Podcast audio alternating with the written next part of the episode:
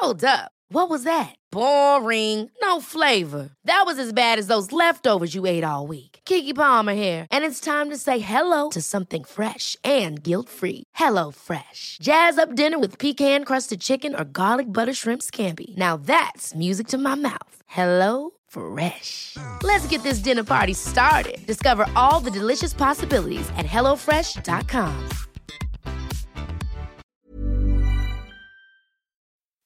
Escuchas. Escuchas un podcast de Dixo. Escuchas. Nutres. Nutrición y salud en Dixo. Con Fernanda Alvarado, Sol Sigal y Mariana Camarena. Por Dixo. La productora de podcast más importante en habla hispana.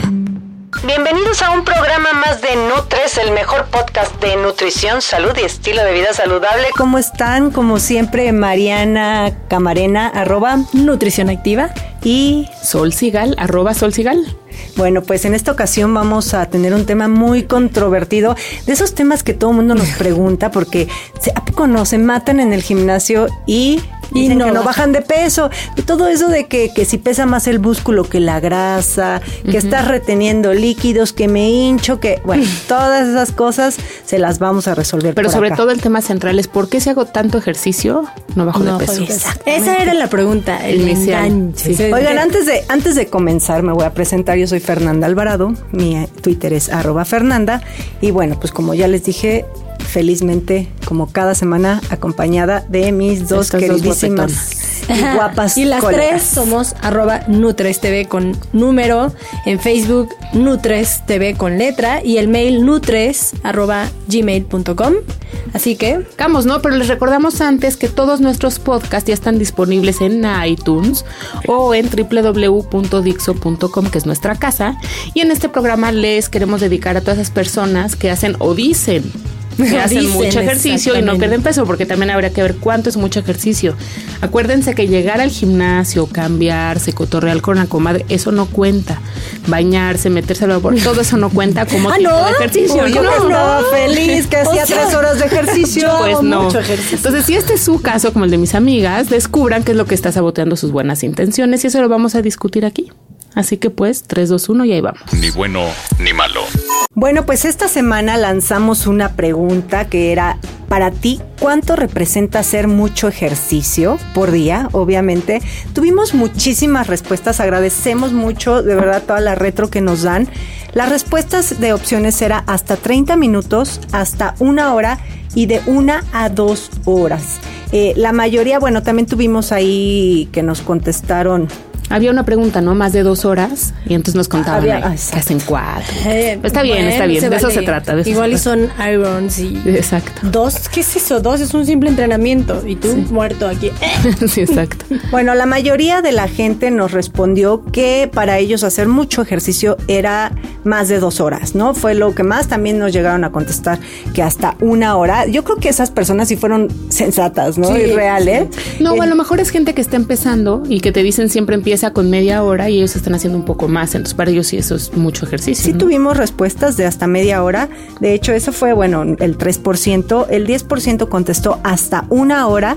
De una a dos horas fue el 27% y más de dos horas 56%. O sea, la mayoría contestó más de dos horas. Tuvimos ahí una respuesta eh, que nos, nos hablaba de frecuencia, ¿no? Frecuencia cardíaca. Ah, es que ah, dependía de la intensidad. O sea, decía, a ver, es mucho ejercicio. Una cosa es tiempo y otra es medirlo en intensidad. Sí, de, hecho decía, el ejercicio debe cuantificarse por intensidad y no por tiempo. O sea, me, imagino que se refería a cuánto tiempo pasas en cierta intensidad de tu frecuencia cardíaca. Pero yo ahí voy, voy a meter mi, mi comentario. Va, o sea, ok, hice 10 minutos así matándome, pero igual y no fue mucho ejercicio. O sea, el que hiciste, o sea, es cubrir ciertos objetivos, cubrir ciertas metas, depende qué quieres, porque ahí también viene la pregunta. O sea, vas a hacer ejercicio para bajar de peso o te vale el peso y lo que quieres es ponerte más fuerte o te vale ponerte más fuerte lo que quieres es terminar un maratón. Es que también depende. Y además por ejemplo en el tema de entrenamiento de fuerza no necesariamente tiene que ver la frecuencia cardíaca o en la natación muchas veces la frecuencia cardíaca se tiene que, que calcular tus rangos de otra manera. No se calcula igual que el ejercicio en tierra por la gravedad y por la postura y no sé qué.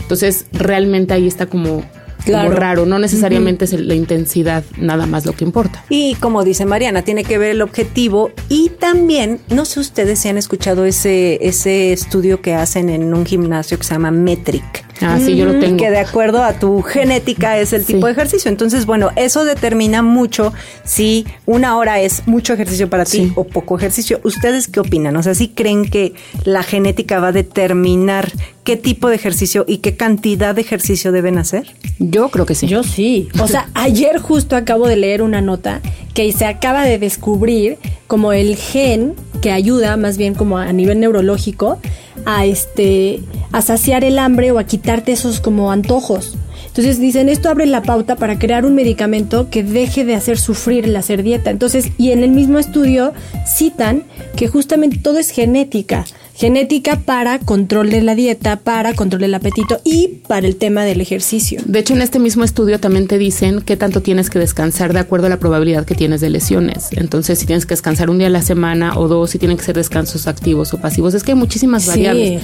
Entonces, sí creo que hay que como considerar todo eso para decidir si haces mucho o poco ejercicio. Alguien puede decir, es que yo hago mucho porque entrena tres días a la semana, pero a lo mejor su riesgo de lesiones es tan alto que necesita descansar tres días a la semana. Y por eso un ejercicio no va a funcionarle a todo mundo, ¿no? A ti llega tu comadre y te dice, no, Fer, es que ponte a hacer CrossFit. Y tú dices, no, con CrossFit yo me puse súper fuerte y gorda. Sí, exacto. Ah, bueno, igual o me lesioné. músculo. Oye, pero ahí te va el otro lado, que es mi caso. Yo, por ejemplo, soy necia. A mí me gusta correr, entonces según mi metric, yo no soy maratonista, según el metric, yo no debo hacer deportes de resistencia y demás. Entonces, a mí me gusta correr y yo soy necia. Y pese a lo que me diga el metric, week. Sigo corriendo. Pues para que me la devuelvas, a mí, conociéndome como me conocen, Metric dice que soy buena para deportes en equipo. O sea, ¿cuándo han visto a mí también me que yo socialice? Oye, a mí no es eso. Pero, pero en primaria igual jugabas voleibol. Nunca jamás. a mí no. Te digo, el otro día estaba viendo el box y ves que se abrazaban, ¿no? Y yo decía, yo no podría hacer eso nomás porque me daría asco que me abrace el otro. ¿no? Todo sudado. Guácatelas, ¿no?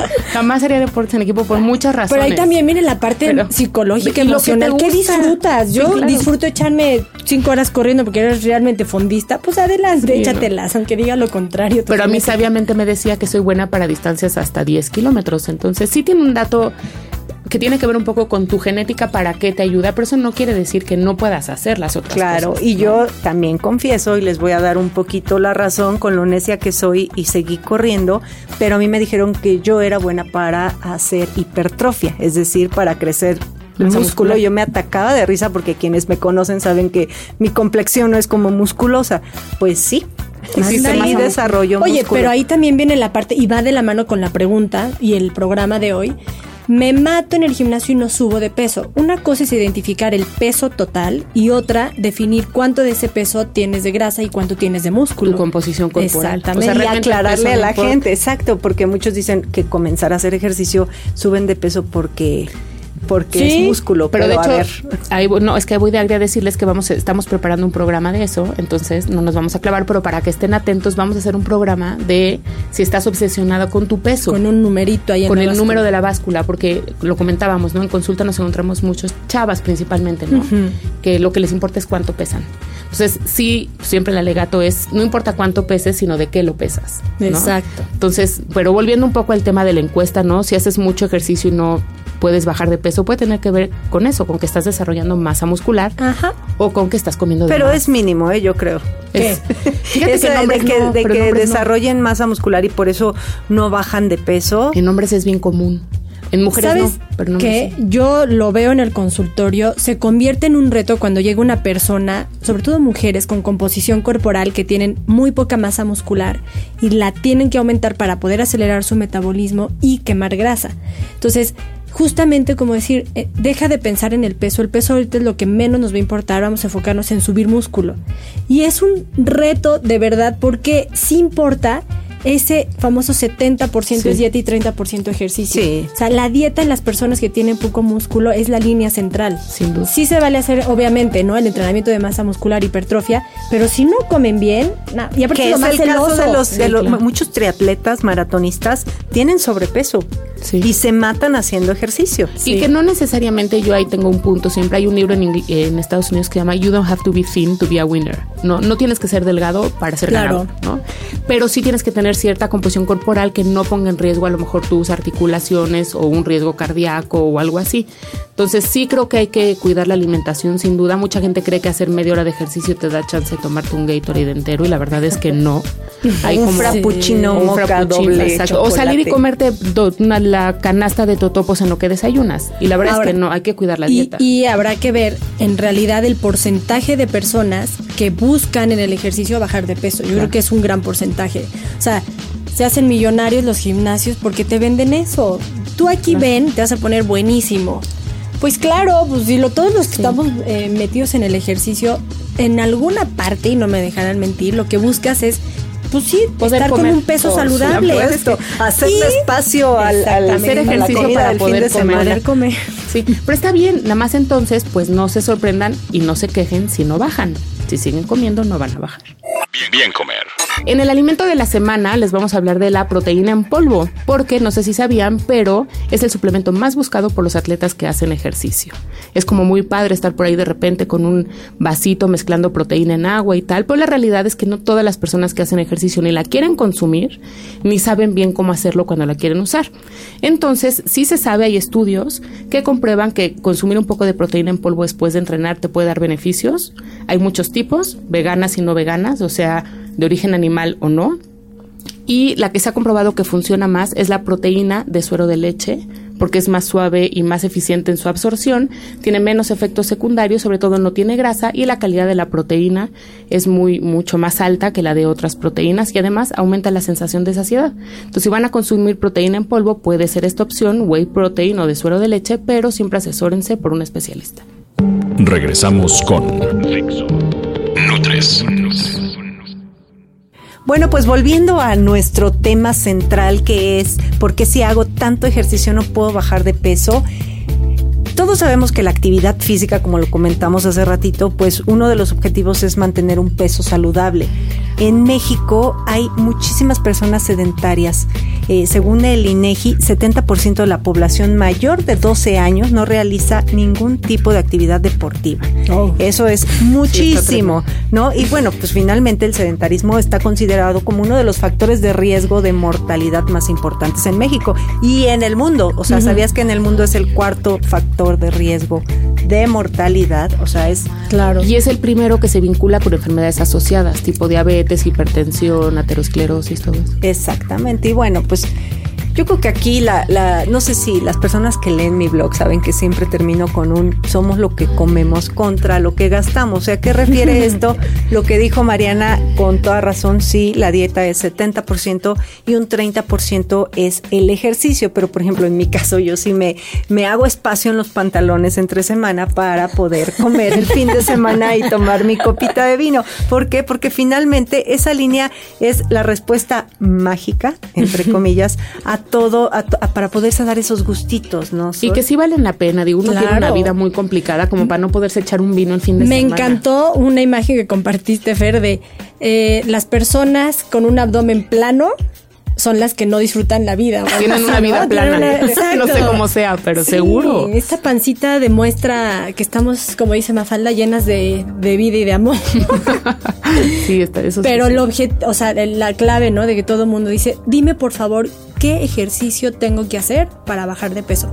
Se habla mucho, no sé si a ti te pasa, Sol, de eh, si haces ejercicio en ayunas o no, para quemar más grasa y que cuánto porcentaje de grasa realmente vas a quemar durante X número de ejercicio y no es que ya me dijeron que tengo que hacer 20 mil series pero de peso súper poquito o echarme 40 minutos en una frecuencia súper baja. Todo eso, yo lo que he leído es que sí se ha visto y se ha este, demostrado que en una primera etapa te puede ayudar para disminuir grasa, hacer ejercicio en ayunas, siempre y cuando tu composición corporal tenga una masa muscular adecuada. Si no, están perdidos porque van a seguir perdiendo músculo. Pero además veíamos en un congreso que eh, te recomiendan hacer ejercicio en ayuno, no más de dos, máximo tres veces a la semana, generalmente dicen dos. Alternando. No, más de media hora. sí, un no más de media hora y a intensidad baja. Yo lo que te quería decir es, no sé si te acuerdas, Mariana y yo tuvimos la suerte de hacer una especialidad juntas en trastornos de conducta alimentaria. Y uno de los grandes trastornos es esto que tiene que ver, que se llama en inglés exercise bulimia, ¿no? Y es el tema de si comí 100 calorías, voy a ir a hacer ejercicio hasta quemar 150 para entonces no retener ese alimento. Esto puede pasar mucho, o el entrenamiento en ayunas sucede mucho en pacientes que cursan algún tipo de patología de este tipo.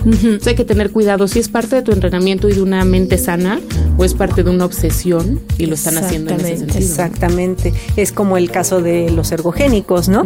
Exacto. Que, viene junto con pegado de que igual van en ayuno y además traen sus píldoras. Sus píldoras mágicas. Se meten, sí, se meten sí, este, cosas para quemar más o para acelerar el metabolismo. Que tampoco yo no, o sea, no hay que satanizar porque hay de todo, ¿no? Yo no, igual no recomendaría hacer ejercicio con una ayuda porque no va a ser tu potencial real.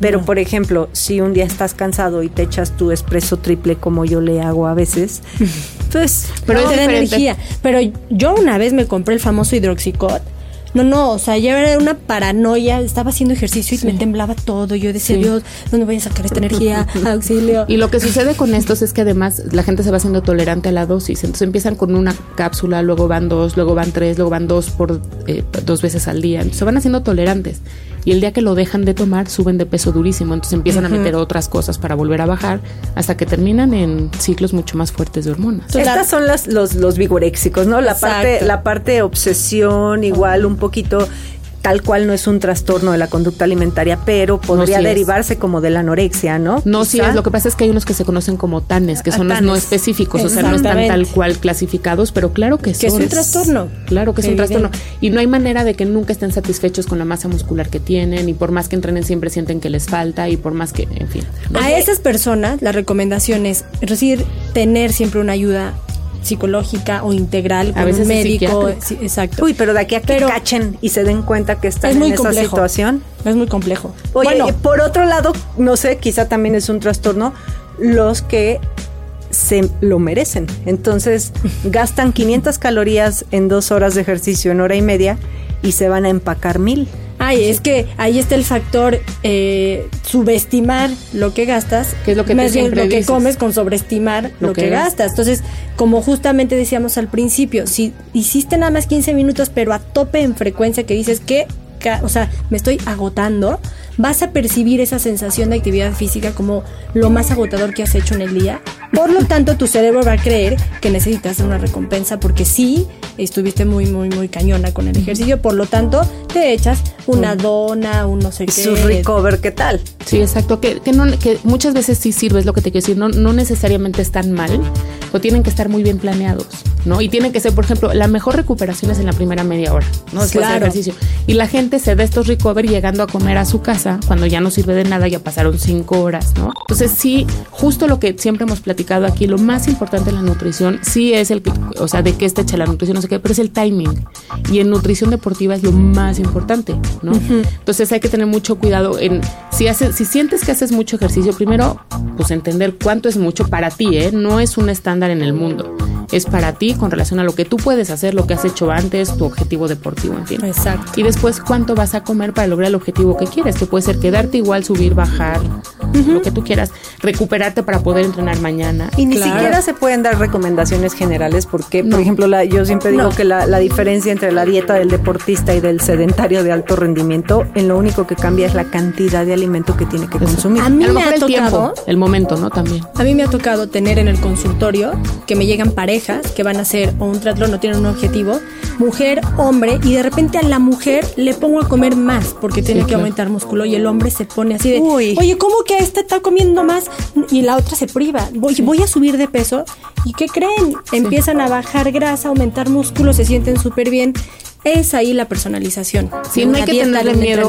Sí, no hay que tenerle miedo al entrenamiento. Mucha gente no entrena porque le da miedo, que le va a doler, que le va a no sé qué. No hay que tenerle miedo al entrenamiento, ni hay que tenerle miedo a las calorías. Exacto. La verdad es que son la combinación perfecta para mantener tu composición corporal como tú quieras. Todas las composiciones corporales se valen. Gordo, flaco, todas se valen. Nada más tienes que decidir cuál quieres. Y no es como en el banco de meto mil, saco mil. No, no. Porque también importa la calidad. Eso vamos, a hacer un programa, ¿no? La calidad de, los, de las calorías. Exactamente. Sí. ¿Sabías, ¿Sabías que? Una dona cubierta de chocolate aporta aproximadamente 310 calorías. Las cuales se pueden quemar corriendo 30 minutos a una velocidad de 11 kilómetros por hora. Un keniano. O 60 minutos a 8 kilómetros por hora. Nutrición activa. Pues les vamos a contar los cinco errores más frecuentes que sabotan la dieta del deportista. Ya mencionamos algunos, pero el primero puede ser pensar siempre que te lo mereces, que has gastado tantas calorías que mereces una recompensa y entonces comes más. Pero les tengo una mala noticia. No siempre entrenas tan duro como tú crees. Exacto. Oye, otro error no me dejarán mentir, tomar estas bebidas rehidratantes y o energizantes, tipo el Boost y el Red Bull y estas cosas que de repente están en el gimnasio, entrenando así a menos nada de ejercicio, pero llenándose de azúcar. Y ese azúcar, noticia, se convierte en grasa y por lo tanto no logran bajar de peso. Otro que es muy común es que se la pasan haciendo carga de carbohidratos. Si voy a correr, aparte dicen, voy a correr un maratón de 5K, entonces voy a hacer mi carga de carbohidratos. Mal, las cargas de carbohidratos se hacen en ejercicios prolongados, estamos hablando si acaso después de medio maratón, medio maratón, un maratón. Y para competencias. Para competencias, muy específico, no diario se tienen que hacer carga de carbohidratos porque al igual que las bebidas rehidratantes energetizantes, el exceso de azúcar se va a grasa, y se va a la cintura. la cintura. Oigan, desayunar poco o no desayunar, saltarse comidas pensando que entre menos comas más bajas, sorpresa, no. Entre menos comas, menos bajas, almacenas grasa, pierdes masa muscular y entonces además te sientes pésimo, no puedes entrenar después y le echas la culpa a la vida de lo que tú estás haciendo muy mal. Hay que desayunar, hay que hidratarse muy bien en las mañanas y entonces podrás entrenar muy bien.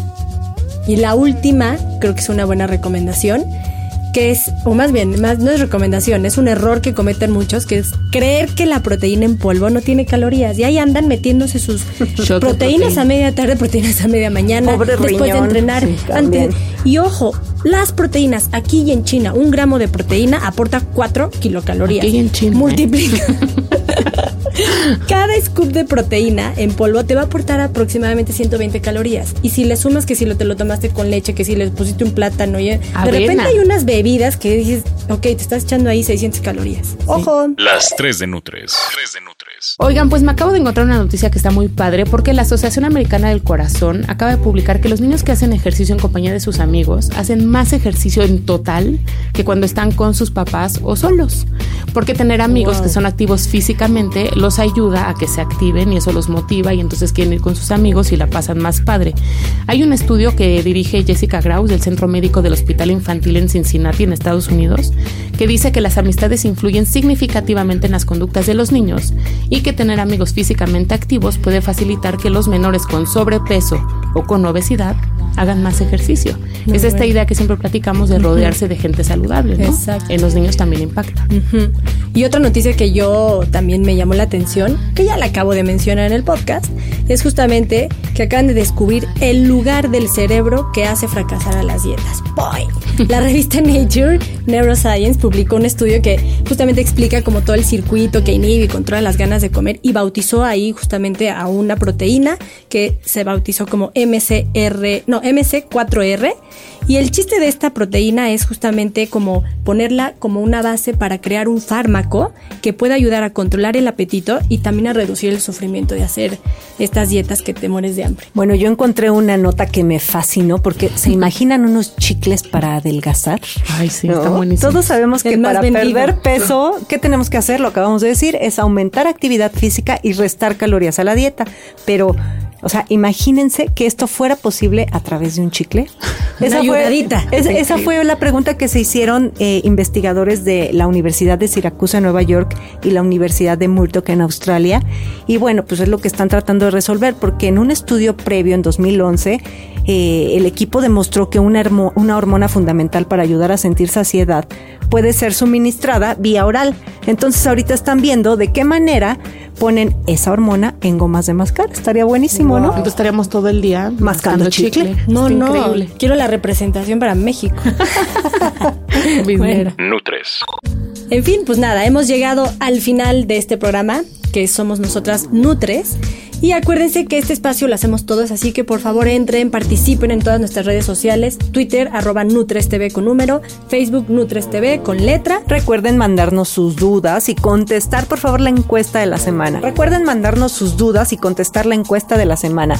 Se despide Fernanda arroba Fernanda. Y recordarles que la encuesta nos funciona cuando la responden desde la bueno, desde el link que les mandamos, porque esto nos ayuda a tener mejor contabilizadas las respuestas y tal. Dice, bueno, yo soy Sol Sigal, arroba Sol Sigal, y la próxima semana ya está publicada la encuesta, la vamos a subir al ratito. Eh, vamos a platicar sobre si los niños deben o no deben hacer dieta. Entonces, pues bueno, contéstenos, participen, participen denos sus opiniones y nosotros somos Nutres, el área saludable de Dixo. Adiós. Bye. Dixo presentó Nutres. Nutres.